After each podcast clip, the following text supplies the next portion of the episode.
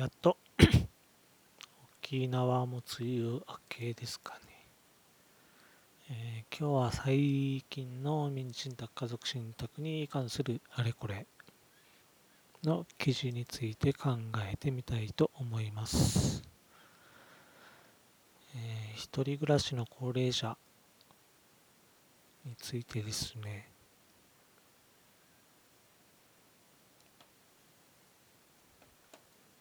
えー、身寄りがない方もいらっしゃると。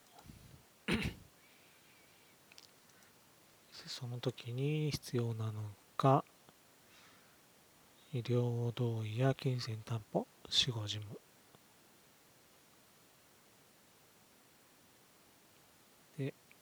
えー、この記事を書かれた方は以前家族信託専門コンサルタントという肩書きでしたが、現在は肩書きを外して、えー、地域連携に方向転換をしたようです。えー、ACP アルファベット3文字のやつですが、これは人生会議のことです。えー、本人や家族、その他の医療、福祉、関係の方々の話し合いとここに法律家も入ろうという感じですね。金銭担保と地域包括というのは地域包括支援センターのことです。え介護保険法第115条の45同法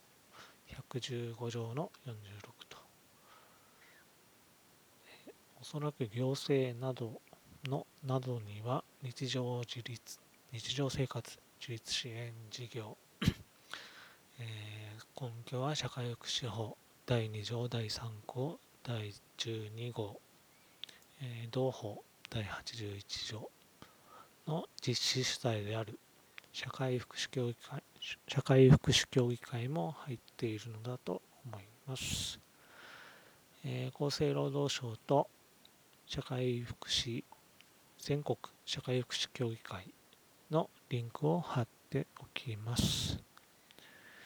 えー、死後事務も求められていると。地域連携使用。今まで、えー、とりあえず包括支援センターやどこかで勉強会の開催を提案してはどうでしょうかということですね。え経済的に困窮していると大変だと思います。でも案外、行政の支援が厚いから、なんとかなる部分もあります。という記載があるんですが、えー、そうなのでしょうか。意外と届いてない感じがしますが、えー、行政の、ただ、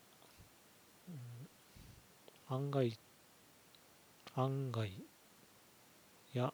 支援が厚いがどの程度なのかわからないので何とも言えないです。生活保護などの支援を指しているのか、あとなんとかなるというのもちょっとわからないです。どうやがえー、これ別の方が書いたものですかね。親が認知症になってしまうとどうなるかということです。えー、認知症になってしまうと当然に法律上必要とされる判断能力がない状態になるという記載がありますが、えー、一律にそう言えるわけでもありません。えー、親の財産を動かす必要があるのかというのは個別具体的な検討が必要だと思います。